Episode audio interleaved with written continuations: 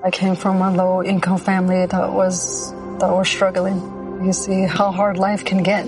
GC became a part of my life because I don't want my family to fall back into that.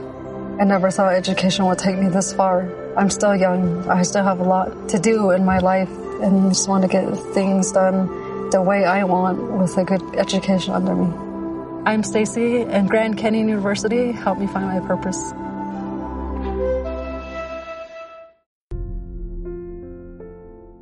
Estás escuchando Buscadores de Respuestas Autismo TEA. Un matrimonio con una hija con autismo o TEA, trastorno del espectro autista, te explica a través de audios y en un lenguaje claro y sencillo sus vivencias y experiencias. También reflexionan sobre temas de actualidad y de interés sobre dicho colectivo. Un canal de podcast creado por Miguel y Ana e inspirado en su hija Daniela. Puedes visitar su página web y disfrutar de los episodios desde cualquier dispositivo y accediendo a la plataforma de podcast que prefieras. Encontrarás el enlace al final de la descripción de este episodio. Allí te explicamos todo acerca del canal y cuál es nuestro objetivo. También puedes seguirnos en redes sociales como Twitter o Instagram. Te damos la bienvenida a un nuevo episodio del canal. Empezamos. Confinamiento y autismo. Hola buscadores, hoy os traemos un tema realmente interesante. Hoy hablaremos sobre confinamiento y autismo. Sinceramente, nadie sabe cómo afecta el confinamiento a las personas con autismo. Quien te diga que lo sabe, miente. Ni siquiera lo saben personalidades que llevan años estudiando sobre autismo, pues si les preguntas te responderán cosas del tipo ¿Cómo afecta el confinamiento a las personas con autismo? No tengo ni puta idea. Y no, no te están mintiendo, ni siendo groseros contigo, ni mucho menos. Simplemente, si lees entre líneas, te están diciendo que cada persona autista o TEA, trastorno del espectro autista, le afectará y mostrará síntomas distintos en cada caso. Es decir, que no hay dos personas con autismo iguales. Así que, si tenemos en cuenta que hay aproximadamente 450.000 personas autistas solo en España, aunque esto tampoco te lo, lo sabemos con certeza, puesto que no hay censos de personas autistas, pues ya veis, resulta imposible generalizar sobre cómo les afecta este confinamiento. Teniendo en cuenta el significado de espectro o abanico en el trastorno del espectro autista o TEA, pues tendremos personas a un extremo, levemente afectadas, por ejemplo, y a otro, severamente afectadas. Unas estarán encantadas hasta se sentirán seguras incluso, disfrutarán del confinamiento, sumergidas en sus temas de interés horas y horas y otras no tanto, sufriendo, frustrados, saturados y con tremendas crisis provocadas por una situación que no alcanzan a comprender. Nos vamos a aburrir con detalles de cómo hemos terminado todos confinados en todo el mundo que el nuevo tipo de virus es extremadamente contagioso y ha provocado una pandemia y hay miles y miles de muertos y muchísimos más infectados. Así que más allá de permanecer en casa, lavarnos las manos continuamente, aislarnos, llevar mascarilla, entre otros, pues poco más podemos hacer hasta que poco a poco esto pase. Esta situación está sacando lo mejor y lo peor del ser humano como en casi todas las crisis. Algunos soñamos con que esto sirva para cambiar nuestros valores como sociedad y nos volvamos más solidarios y empáticos. Otros piensan que volveremos a ser iguales en cuanto esto pase. Aunque el ser humano suele adaptarse al entorno y a las circunstancias en las que vive, esto no resulta nada fácil para algunos colectivos que están acostumbrados a vivir de una forma concreta y sus hábitos forman parte de su esencia. Entonces, ¿cómo está afectando el confinamiento al colectivo con autismo? Pues le está afectando de una u otra forma, y enseguida te detallaremos cómo. Antes, contarte que la legislación del estado de alarma en España incluía un permiso especial para que el colectivo autista pudiera salir desde el principio debido a su condición, para dar cortos paseos terapéuticos durante los cuales tanto ellos como sus familiares han sido increpados, insultados, escupidos y les han tirado hasta huevos. Esto lo hacían otras familias desde sus balcones que se creían con ese derecho. A estas personas se les ha llamado cariñosamente la Gestapo de balcón. todo fruto, imaginamos, de la frustración por el confinamiento y por la histeria colectiva que estamos viviendo y del desconocimiento más absoluto de nuestro colectivo y sus necesidades. La solución, si puede llamarse así, fue llevar una prenda de vestir azul como distintivo, pañuelo, camiseta, etc.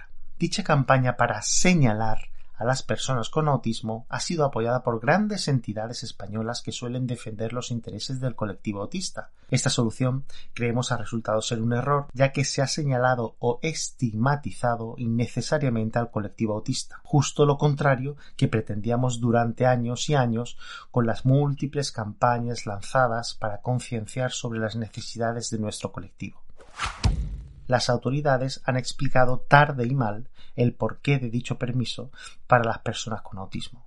No se trata de decir que todas las personas con autismo son agresivas, como se ha dado a entender, sino que tan solo una parte de este colectivo puede ver agravadas sus conductas hasta el punto de autolesionarse o agredir a otros al no llegar a comprender la situación que estamos viviendo, y mucho menos el confinamiento. Las autoridades han explicado tarde y mal el porqué de dicho permiso para las personas con autismo. No se trata de decir que todas las personas con autismo son agresivas, como se ha dado a entender, sino que tan solo una parte de este colectivo puede ver agravadas sus conductas hasta el punto de autolesionarse o agredir a otros al no llegar a comprender la situación que estamos viviendo y mucho menos el confinamiento. En estos casos en concreto, los paseos terapéuticos serían necesarios como medida de fuerza mayor. Sigue faltando muchísima sensibilidad, concienciación e información en la sociedad en general. Imaginamos que en otros países será igual. Se sabe que la mayor parte de las personas con autismo necesitan tener rutinas marcadas durante su día a día, o dicho de otra forma, no son flexibles al cambio en sus patrones de comportamiento, tanto físicos como mentales. No toleran nada bien los cambios en su entorno. Ahora durante el confinamiento, pues igual, o incluso mucho peor dependiendo del caso. No debemos generalizar ni comparar entre casos porque el TEA se manifiesta en cada persona de forma distinta, como mencionamos al principio. Esto lo sabemos muy bien las familias, pues se dice que no hay dos TEAs iguales. Así, unos pueden tener discapacidad intelectual, otros no tenerla, e incluso otros pueden estar por encima de la media, o incluso, los menos, ser de alto funcionamiento, que no debemos confundir con que sean superdotados, un error muy común. De este matiz dependerá el que unos autistas sobrelleven mejor que otros los cambios que supone el confinamiento. Entonces, ¿cómo sabemos si a nuestros hijos les está afectando negativamente el confinamiento? Pues bien, hay varios factores que debemos tener en cuenta antes de obtener una respuesta. Así, tenemos el factor económico que te afecta tanto si tienes autismo como si no. El confinamiento se hará más llevadero si vivimos en una casa de 300 metros cuadrados, tres baños, gimnasio, piscina, jardín, con todos los lujos a nuestro alcance y no viviendo como sardinas en lata en un piso de 40 metros cuadrados o en un estudio con un pequeño baño sin balcón y encerrados entre cuatro paredes, lo que puede llegar a ser asfixiante después de un tiempo. Quizás un título algo más acertado para este podcast hubiera sido cómo afecta el confinamiento a los padres y madres de personas con TEA. Nos volveremos todos locos con tanto estrés, se nos agotará la paciencia, nos divorciaremos. Para muchos será la primera vez que en nuestra vida que pasemos tantísimo tiempo con nuestro hijo o hija, con la maravillosa oportunidad que esto supone, ya que siempre hasta ahora se encontraban en el colegio, en terapia o en actividades varias. ¿Qué tal si aprovechamos esta oportunidad para conocerlos mejor, por ejemplo? Y esto nos lleva a otro factor, el factor social o familiar. Estarás de acuerdo que la familia, la comunidad y los amigos y vecinos suponen una red de apoyo muy importante para las personas con TEA y sus familias. Si son varias las personas que viven junto con la persona con autismo en un mismo domicilio, pues mayor será la ayuda que reciba, pues conocerán sus necesidades de primera mano y tolerará la compañía de estos. Lo primero que habrá que tener claro es que al encontrarnos confinados, los padres y madres tendremos que ponernos las pilas, porque no podemos recurrir o delegar en profesores, terapeutas u otros especialistas que habitualmente los tratan porque las terapias clases en los colegios, así como otras actividades extraescolares como natación, etc. Absolutamente todo se ha suspendido por un tiempo. Como mucho, puedes preguntar por teléfono, email o incluso por redes sociales a sus terapeutas, profesores, etc. por si nos pudieran dar una solución, guiarnos o darnos consejos sobre actividades, materiales a utilizar, etc. De hecho, algunas familias se quejan de que, especialmente para los alumnos con autismo, es bastante más difícil llevar a cabo la educación a distancia o telemática, pues rápidamente desconectan. Además, muchos se encuentran sobrecargados de tareas y mucho más cuando muchos padres y madres, aunque tengamos la mejor de las intenciones, no somos especialistas ni tenemos la formación para realizar todas estas tareas con nuestros hijos, lo que seguramente nos provocará también más estrés y ansiedad. Los especialistas nos aconsejarán que para evitar este escenario intentemos mantenerlos siempre ocupados y motivados estableciendo rutinas diarias personalizadas o adaptadas a, las capacidades, potencial y gustos de cada persona con TEA. Para saber si a nuestros hijos les está afectando negativamente el confinamiento, lo primero que tenemos que ver es si han aumentado sus niveles de estrés, ansiedad, irritabilidad, lo que obviamente habrá afectado a su conducta. Esto nos llevaría al factor emocional. Así podemos ver cómo, por ejemplo, pueden desarrollar conductas nuevas que antes no mostraban. Esto es normal. Pueden aumentar también sus estereotipias o movimientos repetitivos corporales, balanceo del cuerpo, aleteo de manos, etc. Así como las ecolalias, repetición de palabras o frases de forma involuntaria y sin ningún fin aparente. Ambas serían usadas por las personas con autismo para autoestimularse y muchas veces se sentirían cómodos con ellas porque les aportan tranquilidad y seguridad podríamos decir que es su forma de autorregularse, de canalizar esa ansiedad y estrés que comentábamos. También se pueden volver desafiantes, negándose a realizar las tareas o incluso llegando a poner en peligro su integridad física, lo que se denominan autoagresiones, o la tuya, o la de otros, denominadas heteroagresiones, o incluso desembocando en crisis mucho más graves. No hace falta decir que sin ayuda en ocasiones no consiguen autorregularse. Aquí tenemos también que hablar de lo que le sucede a los TEA cuando se ven abrumados por completo y la situación, buena o mala, les satura por la sobrecarga de estímulos. Este estado lo pueden expresar de dos formas de forma externa, mediante una respuesta física, mediante patadas, golpes, rotura de objetos, y o verbales, en forma de gritos, chillidos o insultos. Es a lo que los expertos llaman meltdown, que traducido sería como colapso. Muchas veces, especialmente en personas TEA no verbales, estas conductas son también una forma de comunicarse o de gestionar su frustración. También pueden expresarlo de forma interna, sintiendo la necesidad imperiosa de aislarse en una habitación durante días o de reducir la comunicación a la imprescindible o incluso de forma extrema, llegando a un mutismo selectivo, es decir, hablar solo con determinadas personas o en ciertos lugares cuando se encuentran tranquilos y seguros, o incluso manifestando un retroceso acusado en lo que ya han aprendido. Los expertos lo llaman shutdown, que sería como si se produjera un apagado del sistema en la persona con TEA, si lo traducimos literalmente. En ambas situaciones, de nada servirá que perdamos el control como adultos y nos pongamos a gritar, a chillar, etc. durante alguna de estas crisis, porque esto solo agravaría la situación. Una vez más, debemos hacernos cargo de la situación y actuar con decisión y sobre todo transmitir tranquilidad. Esto lo conseguirás con el tiempo y la experiencia, aunque por dentro ya no podamos más al ver que nuestro hijo o hija sufre. No debemos olvidar el factor edad en el TEA, porque no es lo mismo un niño o una niña de cuatro años que un adolescente o un adulto, quienes debido a su corpulencia y a la intensidad de las crisis resulte muy difícil contenerlas. En casos más serios necesitaríamos aplicar contenciones, donde importa la técnica y no tanto la fuerza. O si podemos ayudarnos de cojines, almohadas, colchonetas, etc. Dejar a nuestro hijo o hija en un lugar donde no pueda hacerse daño hasta que la crisis desaparezca y logre autorregularse.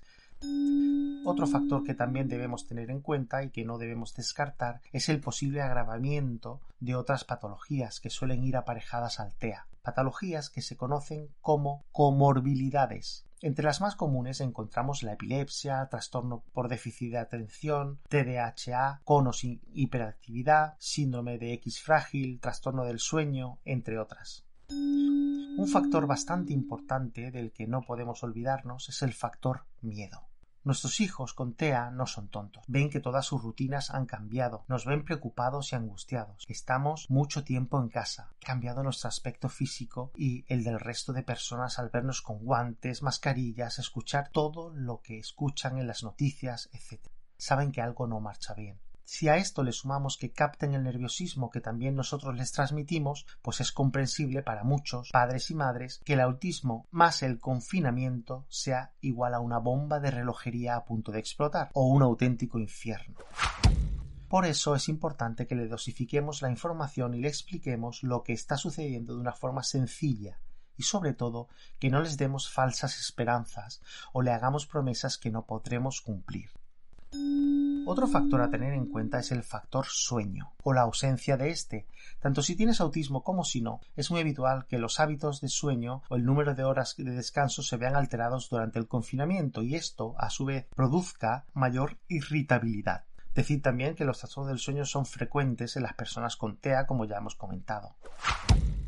¿Es realmente útil para el colectivo autista salir a la calle en época de confinamiento? Pues la verdad es que la respuesta dependerá de cada caso, como ya hemos comentado. Los que tengan alteraciones más graves en su conducta se verán más beneficiados por los paseos terapéuticos.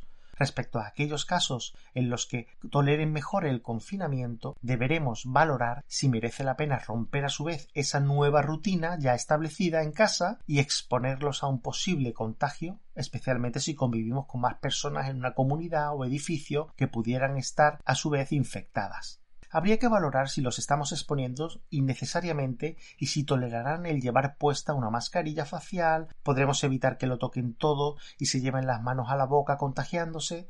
Nos toca decidir a nosotros los adultos, ya que ellos suelen ser dependientes especialmente si son muy pequeños.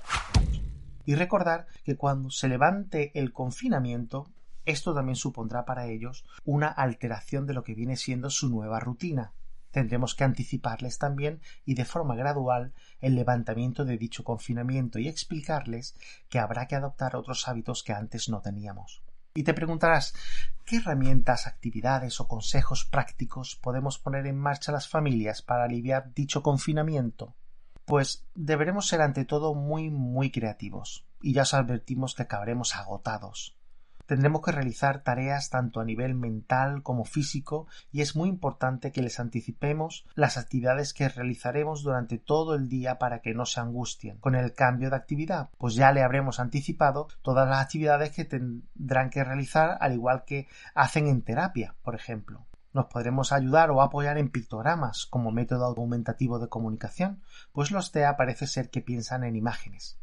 Esta anticipación de las tareas a realizar la, podremos hacer por la mañana a primera hora, por ejemplo. Así, entre las actividades que podremos realizar tenemos hacer deporte, circuitos por los pasillos, estiramientos, ejercicios de relajación como el yoga, escuchar música, bailar, saltar, cocinar o simplemente implicarlos en las tareas del hogar de forma que se sientan útiles. Esto, estamos seguros, les mantendrá ocupados y motivados.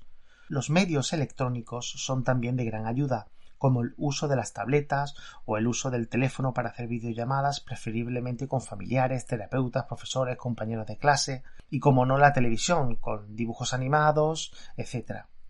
Al seguir un horario diario para cada actividad, lograremos que se reduzcan los niveles de estrés y de ansiedad, aunque para nosotros sea agotador y nos falten horas del día. También es muy importante que no pierdan las rutinas escolares en la medida de lo posible y así podrán pintar, recortar, pegar, escribir o cualquier otra actividad que los profesores les hayan enviado vía telemática. Otra pregunta que nos solemos plantear sería cuánto tiempo debemos dedicar a cada actividad. Pues nuevamente dependerá de cada caso, aunque estoy seguro que sabremos inmediatamente cuando nuestro hijo o hija ya no se encuentra especialmente motivado y ha perdido todo interés por la actividad en cuestión. Ese será el momento exacto para cambiar de actividad. Tendremos que reconducirlo y captar de nuevo su interés y atención hacia la nueva tarea o volverán a aparecer lo que se denominan conductas disruptivas. Así que, resumiendo, diremos que el confinamiento afectará a cada persona con autismo de forma distinta. No hay dos TEAs iguales. No podemos generalizar ni comparar casos entre sí. Hay varios factores que deberemos tener en cuenta al hablar del confinamiento y sus consecuencias, como son el factor económico, el factor social o familiar, factor emocional, factor edad, factor agravamiento de otras patologías, factor miedo, factor sueño. Solo en los casos más severamente afectados o con trastornos de conducta más graves sería más beneficioso y podría considerarse causa de fuerza mayor dichas salidas terapéuticas a la calle siempre teniendo en cuenta el riesgo de contagio que tiene el salir a la calle actualmente. Ante la pérdida de rutinas habituales, colegio, terapia, actividades extraescolares, etc., muchos TEAs pueden ver aumentados sus niveles de estrés, ansiedad e irritabilidad, así como el empeoramiento de patologías que suelen acompañar al TEA, también llamadas comorbilidades. Deberemos crear y mantener unas nuevas rutinas en casa durante el confinamiento, las cuales deberemos personalizar o adaptar a las capacidades, potencial y gustos de cada persona con TEA. Hay que anticipar todas las actividades que formen parte de dichas rutinas para conseguir reducir los niveles de estrés, ansiedad y frustración. Organizaremos actividades tanto físicas como mentales de todo tipo para captar su atención. La tecnología también puede ayudar muchísimo. Debemos hacerles partícipes del proceso para que se sientan útiles y motivados. También se seguirán las clases de forma telemática en la medida de lo posible, aunque sabemos que esto es especialmente difícil para muchos TEA y no todos los padres y madres están preparados para convertirse en profesores. Tendremos que saber cuándo cambiar de actividad cuando veamos que nuestro hijo o hija ya no responde y hay que reconducirlo hacia una nueva actividad que sí capte su atención y lo motive los padres y madres debemos hacernos cargo de la situación y actuar con decisión y sobre todo transmitir tranquilidad a nuestros hijos con TEA. Seguramente también se sentirán confusos ante la situación que están viviendo al igual que lo estamos nosotros. Si nos ven chillando, gritando y perdiendo los nervios continuamente, esto solo hará empeorar la situación, por lo que debemos transmitir tranquilidad aunque sea difícil. Esto es todo por hoy. Si te ha gustado este episodio, no olvides darle al me gusta y suscribirte al canal. Síguenos también en Twitter e Instagram o a través de cualquiera de las principales plataformas de podcast que también encontrarás en nuestra web. No olvides seguir enviándonos a nuestro email tus dudas, sugerencias, comentarios constructivos y temas que te gustaría tratásemos en próximos episodios. Mil gracias por apoyarnos, por apoyar al colectivo con autismo y por dar difusión al canal Buscadores de Respuestas Autismo TEA. Te esperamos en el próximo episodio. Fuerza y ánimo.